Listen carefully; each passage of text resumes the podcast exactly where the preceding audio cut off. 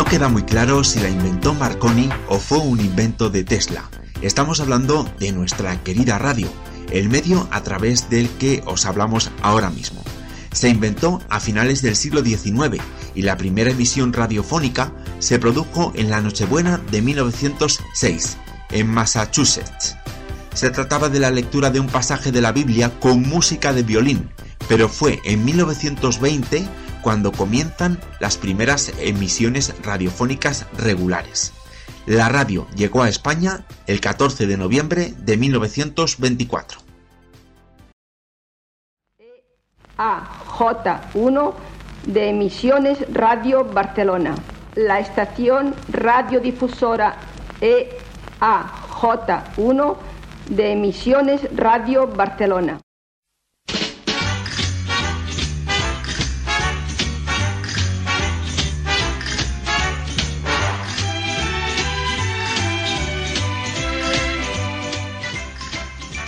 En un primer momento este medio fue la primera caja tonta, se generalizó en todos los hogares, se escuchaba la radio en familia, seriales como Amarrosa paralizaban España.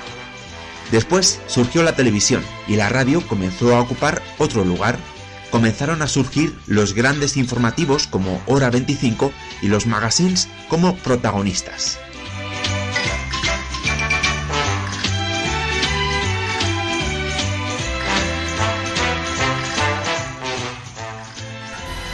¿Te atreves a entrar en un mundo lleno de misterios? Parapsicología, ovnis, fenómenos paranormales. Ángel Jiménez junto a su equipo te llevarán a viajar por esos mundos ocultos. Súbete a nuestro vehículo de lo insólito y prepárate para recorrer espeluznantes lugares. Atrévete y entra en Dimensión Insólita.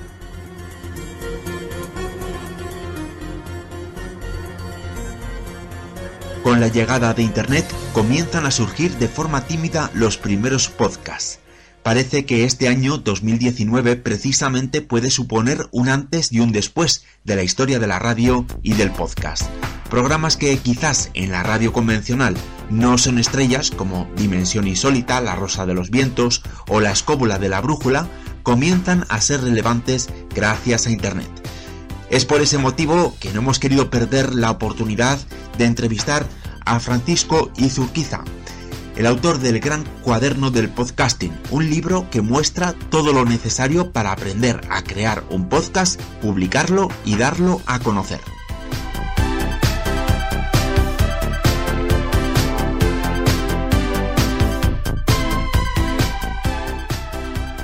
encuentro ahora mismo aquí con Fran Uzuquita, que es locutor, consultor de radio y podcast. Buenos días, eh, Fran. ¿Qué tal? Buenos días, ¿cómo estás, Nacho? Pues estupendamente, la verdad. Tienes una gran trayectoria profesional. Eh, según he leído, estuviste incluso en Onda Mini. ¿sí? Onda Mini. Bueno, no, no- no es que estuviera porque yo era muy pequeño, yo era fan de Onda Mini. Yo, de hecho, recuerdo la primera emisora que he escuchado en mi vida fue Onda Mini. Tenía yo, yo qué sé, 8 o 10 años. Y eso fue lo que me enganchó a la radio. Pues fíjate, yo, bueno, yo también escuché Onda Mini, pero bueno, escuchaba en esos momentos Antena 13 Radio, pero eh, sé que tú has estado pues en Onda Cero, en, en la COPE, en la SER, has estado en todas las grandes y ahora de repente te has pasado a este mundo del, del podcast. ¿Cómo ha sido esa evolución? Sí, fíjate que de hecho, las, bueno, la SER Podium Podcast eh, he empezado a colaborar ahora gracias precisamente al podcast, a la escuela de la brújula en este caso. La evolución ha sido muy natural. Eh, yo siempre he sido un, un friki de Internet, siempre he estado muy pegado a las tecnologías, a los ordenadores, y por eso creo que esta evolución de la radio a la radio online y luego al podcast ha venido sola. Fíjate que la evolución ha sido muy natural, porque yo siempre he sido, aparte de un amante de la radio, muy friki de Internet y de los ordenadores. Entonces, el, el juntar la radio tradicional, que es a lo que yo me he dedicado, ¿no? Onda Cero, Cope, Punto Radio, Radio 4G, con, en este caso, la radio online y en concreto el podcast, yo creo que me ha venido solo. Eh, Y en este caso vino eh, provocado por el descubrimiento de la escóbula de la brújula, no solo como oyente, que ya les conocía, sino como profesional cuando ellos vienen a Radio 4G y yo veo que este programa de radio tradicional funciona mejor en Internet que en el formato de un podcast. Oye, pues eh, fíjate, la, verdad es que yo también soy muy seguidor de, muchos de los colaboradores de la, de la escuela, ¿eh? de hecho desde hace, desde hace años. La verdad es que eh, tú en, tu libro comentas que en el mundo del podcasting podemos encontrar periodistas, podemos encontrar locutores profesionales, pero realmente cualquiera puede hacer un, podcast. ¿Cómo, ¿Cómo definirías tú el podcast? Eh, como una nueva forma de contar historias en audio. Es decir, esto que, dices, que es cierto que lo, que lo digo en el libro, no es nada nuevo. En el mundo del periodismo en general, de los medios de comunicación, hay periodistas, hay comunicadores y hay gente que no. Jorge Javier Vázquez es quizá el gran comunicador de España ahora mismo, no tiene la carrera ni de periodismo ni de comunicación. El podcast lo que permite es acceder a la radio a gente que hasta ahora no tenía ni los medios ni las posibilidades de hacerlo, porque es un formato bastante democrático, como se dice ahora, bastante barato en lo en lo, económico y que permite a todo el mundo que tenga una buena historia que contar, hacerlo. Todo el mundo puede hacer un podcast, porque es fácil, pero no todo el mundo puede hacer un buen podcast, que es realmente el reto que tenemos por delante. Sí, porque lo mínimo que necesitaríamos para hacer un podcast sería un teléfono móvil. Mm, claro, sí, fíjate que esto lo estás grabando tú con una grabadora y un micrófono. Ya está. Eh, es un equipo muy reducido, barato, y aquí estamos charlando ¿no? de esto. Eh, y un teléfono móvil técnicamente sería posible. Es verdad que el sonido sería muy mejorable y yo recomendaría no hacerlo, pero de hecho yo he hecho cosas para podcast, incluso para radio, a través de la grabadora del teléfono móvil para ciertas entrevistas o ciertas eh, grabaciones, ciertos cortes. Si esa tecnología que tienes a mano para un recurso puntual, vale perfectamente. Eh, ¿cuál, es la, ¿Cuál es la inversión mínima que tú recomendarías para hacer un buen podcast? Depende del tipo de producción que quieras hacer. Eh, es decir, si tú quieres hacer una entrevista, como estamos haciendo ahora, a dos voces, te basta lo que hemos dicho, una grabadora y un, micrófono. Si quieres hacer algo en estudio, pues eh, quizá una grabadora mejor o una mesa de mezclas eh, puede valer junto a los micrófonos que sean necesarios. Yo, por ejemplo, el podcast del cuaderno de podcasting, que es el que da lugar al libro, lo he hecho con un micrófono USB y mi ordenador que ya tenía. O sea que la inversión es mínima. Con lo cual, el equipo que yo recomiendo es lo que sea adaptado a lo que tú quieres hacer, lo de mesa, lo de grabadora, lo de micrófonos, con la calidad suficiente, por favor, para que ese podcast suene bien, que es lo mínimo que yo creo que por respeto a los oyentes tenemos que ofrecer. Pues sí, yo creo que, tenemos que ofrecer el mejor sonido posible. Claro, eh, hoy en día, siempre digo esto, si entramos en YouTube y vemos un vídeo a 240 píxeles de resolución, que era muy común hace 5 años, hoy en día lo veríamos y diríamos, madre mía, qué mal se ve esto. Ya pedimos como mínimo Full HD y, casi 4K. Bueno, pues el sonido es igual. Si hay medios para hacerlo y que suene bien, por favor, respetemos nuestro propio trabajo. Por cierto, ya que me hablas de YouTube, ¿tú eh, compararías a los podcasters con los youtubers? Lo hago mucho en cuanto a lo que es la evolución del medio, YouTube frente a televisión y podcast frente a radio tradicional. Evidentemente YouTube está a unos niveles en los que el podcast todavía ni sueña entrar. En España, en Estados Unidos todavía tampoco. Pero sí que veo muchos paralelismos en, las dos evoluciones, ¿no? en cuanto a desarrollo de nuevas tecnologías, desarrollo de ideas, eh, la, cómo poco a poco se va popularizando y se van creando nuevos formatos, nuevos, eh, nuevas posibilidades, incluso nuevas formas de interactuar con el público. Y por ahí sí que veo muchas cosas que podemos aprender de lo que ha ocurrido en YouTube en los últimos quizá 10, 15 años y podemos aplicar también al podcast, claro. Oye, pero fíjate, ¿tú no piensas que, que el audio se ha quedado atrás con respecto al vídeo? Porque lo primero que hubo es radio, luego surgió la televisión, pero ahora parece, puede, puede ser que nos estemos quedando atrás? Mm, nos hemos quedado atrás sin duda. Siempre se dice que la radio es el medio que mejor se adapta y que mejor se ha adaptado a Internet y yo no lo veo por ningún lado en el caso de Internet. ¿Por qué?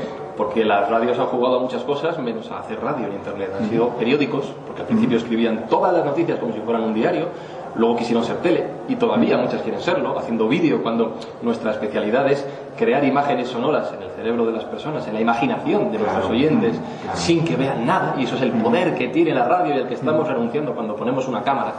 Eh, y entonces el texto, las fotos, los vídeos en Internet nos han adelantado por la derecha, lo que dices tú.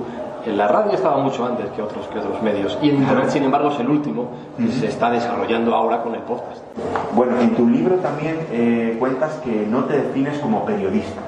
¿Cómo? Eh, porque no quieres ser uno, de ellos. ¿Por qué motivo? No, no me defino como periodista porque yo no tengo la carrera de periodismo, yo ah. tengo la carrera de comunicación audiovisual. Y porque cuando quise ser periodista, en mis primeras prácticas en Onda Cero, y me mandaban a cubrir cosas a los campos, yo era becario de deportes, me di cuenta de que yo no valía para eso, que yo quería estar en, la redacción, en la radio, haciendo cosas ligadas al medio radio, no tanto periodismo. Por eso yo no me defino como periodista. Yo me lo paso como un enano eh, teorizando, jugando, probando, experimentando con formatos de radio, podcast también. Pero a mí si ya me mandas a, cubrir cosas, pues hombre, te lo hago. Pero no me lo paso tan bien y yo creo que no funciono, sinceramente. Por eso no me considero periodista, pero no por otra cosa. Yo creo que aquí lo que te gusta es contar historias. Claro, a mí me encanta contar historias, pero incluso más aún, que es lo que he descubierto en los últimos años, me gusta mucho ayudar a que la gente cuente sus historias. Es decir, acabamos de salir de un programa de la Escóbula de la Brújula. Yo no soy experto en historia, son ellos. Y a mí lo que me piden es ser un poco dinamizador, un poco presentador. Eso me encanta, me lo paso pipa. Pero incluso sin hacer micrófono, como productor, ¿no? como editor también. Si yo puedo ayudar a que otras gentes cuenten historias que realmente merecen la pena, yo sinceramente me lo paso como un enano. Cuando hablamos de podcast, hablamos eh, de programas especializados en algunas materias y que están destinados para algunos nichos de población.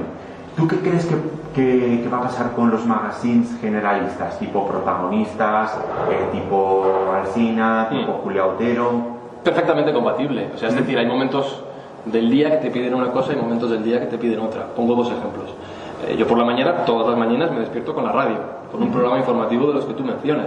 ¿Por qué? Bueno, primero porque me apetece que suene algo de fondo, ¿no? La tele la ponemos a veces de fondo, la radio la ponemos muchas veces de fondo, que te acompañe en tu día a día y cuando yo me levanto por las mañanas quiero que suenen las noticias y ponerme al día. Eso te lo da la radio. Pero cuando voy en metro, a algún sitio, en autobús, me pongo un podcast. ¿Por qué? Pues porque tengo media hora y quiero aprovecharla en algo que realmente me interesa. No quiero rellenarla, quiero que me aporte. Entonces cojo un podcast. Eh, la radio y el podcast van a convivir. Hay cosas que los podcasts no pueden hacer. Por ejemplo, retransmitir un partido de fútbol en directo. No tiene sentido. Y hay cosas que la radio, por las dinámicas actuales, tampoco. Por ejemplo, eh, analizar ciertas cosas que no son, eh, o sea, analizar, perdón, cubrir ciertos temas que no son generalistas y que no merecen la pena en términos comerciales porque van a llegar a muy poquita gente. Bueno, pues la radio no puede porque cuesta mucho dinero, pero un podcast que es más barato y va a llegar a menos gente, sí puede hacerlo. ¿Puede vivir del podcast? Sí, pero es muy complicado todavía. Es decir, hay muy poquita gente, hablo de España, ¿vale? Estados Unidos es otra cosa ya, afortunadamente, y nos marca el camino. Eh, hay muy poquita gente en España que viva del podcast. Es complicado, pero de nuevo, haciendo el paralelismo con YouTube, son podcasters normalmente que llevan muchos años de carrera, bien en radio, bien con el propio podcast. Son podcasters que han tenido una muy buena idea y muy bien hecha y que ahora están empezando a ver los retornos económicos. Ocurrió lo mismo, como digo, en YouTube. Hubo ciertos youtubers que empezaron a ganar dinero y a vivir de ello, pero es que igual llevaban 5 o 10 años haciendo ¿no? Entonces, ¿se puede? Se puede. Hay poquita gente todavía. Yo lo que creo es que con los años lo vamos a ver más normal, va a haber más casos y que esto esté ocurriendo en el fondo es un síntoma de que el podcast empieza a despegar lentamente. ¿Y tú crees que el podcast va a suponer un antes y un después en la historia de la radio?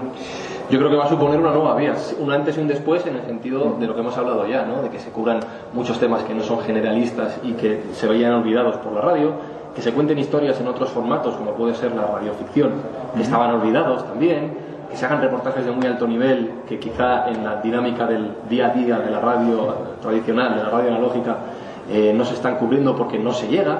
Bueno, eh, se abren muchas nuevas puertas que no significa, repito, que la radio FM, la radio AM vaya a morir, la radio en directo, mejor dicho. No va a morir, simplemente va a tener una nueva herramienta que utilizar para contar historias, que es de lo que se trata. Es, decir, ¿tú dirías que el transistor, el típico transistor de radio de toda la vida, va a seguir existiendo? Si entendemos transistor de toda la vida como radio en directo, sí. Ya no sé si luego la FM va a morir porque va a llegar el DAB o cualquier otra tecnología, eso no lo sé. Lo que es la radio en directo, seguro.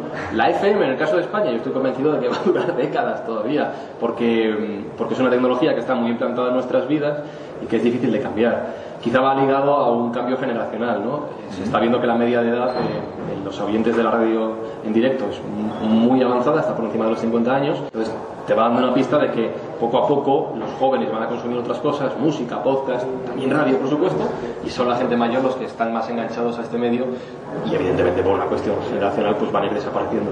Eh, pero la FM yo creo que va a durar, va a durar la radio en directo para siempre, vamos, entre comillas, y la FM le queda mucho camino todavía. Pero fíjate que están hablando de implantar lo que es el DAB desde hace como 20 años. Sí. Y, bueno, pues ahora mismo, salvo Madrid y Barcelona, poquito más. Claro, yo creo que es muy complicado por una simple cuestión de uso del día a día. Es decir, con las teles era más fácil porque bastaba con poner un decodificador y teníamos dos, tres teles por casa como mucho, entonces vale, pues ya está, lo pones. Y las teles nuevas ya vienen con eso. Pero ¿cuántos aparatos de radio hay en cada casa? Sobre todo, como digo, en casas con gente de mayor edad. Eh, Es que hay casas que tienen 10, porque tienen uno en el baño, otro en la habitación, otro en la cocina, eh, otro en el salón, no sé cuántos portátiles, el del móvil, el del coche. No nos olvidemos que el del coche es muy importante, que para adaptar un coche a la DAB hace falta un, un despliegue tecnológico no muy abundante, pero molesto, porque tienes una cosa en medio del salpicadero, ¿no? Entonces, yo creo que es más complicada esta transición y sobre todo que la gente que tampoco lo están reclamando. y es muy difícil imponerlo como ocurrió con la TDT. Por eso yo no creo que la DAB, sinceramente, y tengo un post sobre ello, eh, tenga futuro en España. Yo no lo veo. Tiene más futuro, está claro, la radio por internet, el podcast. Claro, y es que junto a esto que he dicho, efectivamente Internet ofrece una serie de cosas que también da la DAB, pero es que Internet los potencia muchísimos más y con cosas que la DAB no llega. Entonces, eh, yo creo que no tiene sentido hacer la inversión para este cambio, digamos, intermedio, cuando el siguiente paso, que es Internet, ya lo tenemos en nuestros móviles. Es que tenemos ya un receptor de radio en nuestro teléfono sin ni siquiera tener FM. ¿Para qué vamos a, a molestarnos en la DAB? Yo no lo veo sentido. Pero es que es muy curioso porque eh, yo ahora mismo me voy a MediaMark a comprar un transistor de radio y veo los mismos modelos que había hace 20 años, prácticamente. Claro, si funciona, ¿por qué los van a cambiar? Salvo algún modelo que hay con DAB que ya cuestan, ya se, el precio ya se dispara a partir de 150 euros. Claro, eh, sí, los hay más baratos, pero imagínate que fueran 50 euros solo. Y hemos dicho que hay 5 en casa. ¿Te vas a gastar 200, 300 euros en cambiar las radios? ¿De verdad es tan necesario? Yo creo que no. Las teles nos gastamos igual 20 euros por tele, 30. Estamos hablando de mucho más dinero. Yo no les veo, no les veo lógico por ningún lado. Bueno, entonces yo me imagino que los nuevos Luis del Olmo, Iñaki Gabilondo, Salsinas, Julia Sotero van a salir del podcast. Bueno, yo creo que algunos, está el ejemplo de Michael Barbaro en Estados Unidos con The Daily, ¿no? que ya es una figura, pero yo creo que es que en realidad eh, esas grandes figuras de la comunicación van a surgir en muchos ámbitos. Es decir, tenemos a Rubius YouTube y a muchos otros youtubers, eh, tenemos muchas, muchos cantantes que no son mainstream en las radios, pero que te vas a Spotify y lo están reventando. En el podcast también van a surgir como seguirán habiendo otros en, en la radio. ¿no? Yo estoy convencido de que precisamente, puesto el ejemplo del fútbol, pues locutores deportivos famosos va a seguir habiendo siempre porque el fútbol se va a escuchar en la radio, punto pelota. Y el podcast va a traer otras figuras, por supuesto. Espero que sí, porque será que esto significará que esto va bien. Bueno, en todo caso hay que comprar el gran cuaderno del podcaster. Hombre, bueno, por supuesto, claro.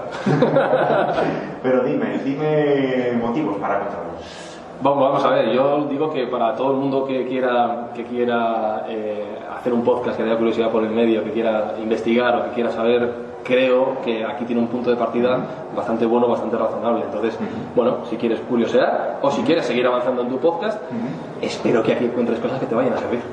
Bueno, yo creo que ahí nos cuentas en este libro, el gran cuaderno del podcaster, nos cuentas todos los secretos de, para hacer un buen podcast, pero yo, yo creo que posiblemente te guardes alguno. Pues sinceramente no, no porque no lo he descubierto todavía. O sea, yo he contado todo lo que sé, eh, lo que he aprendido hasta el momento de escribir el libro. El único secreto que yo veo, en realidad, y lo cuento en el libro, es que hay que currárselo. Y dentro de currárselo, por mucho que lo hagas, no vas a conseguir matemáticamente ese éxito que, que se busca, ¿no? Entonces, bueno, haz lo mejor que puedas y con un poquito de suerte y, y con trabajo, veremos que se consigue. Con trabajo y con muchísimo esfuerzo. Y con pasión, te guste lo que haces. Y con pasión, eso que nunca falte. Claro que sí. Pues muchísimas gracias, Fran y Zurquiza. Ya saben todos ustedes, este libro, El gran cuaderno del podcaster, que lo tienen en cualquier librería, hay que comprarlo. Y, y nada, pues muchas gracias por, por atender esta entrevista en fin de semana contigo. Muchas gracias a ti, Nacho. Y si alguien lo lee, por favor, que, que me escriba y me diga si le ha gustado o no. Todo puede ser. Estás escuchando Fin de Semana contigo, con Nacho Rand, en Radio of the Record.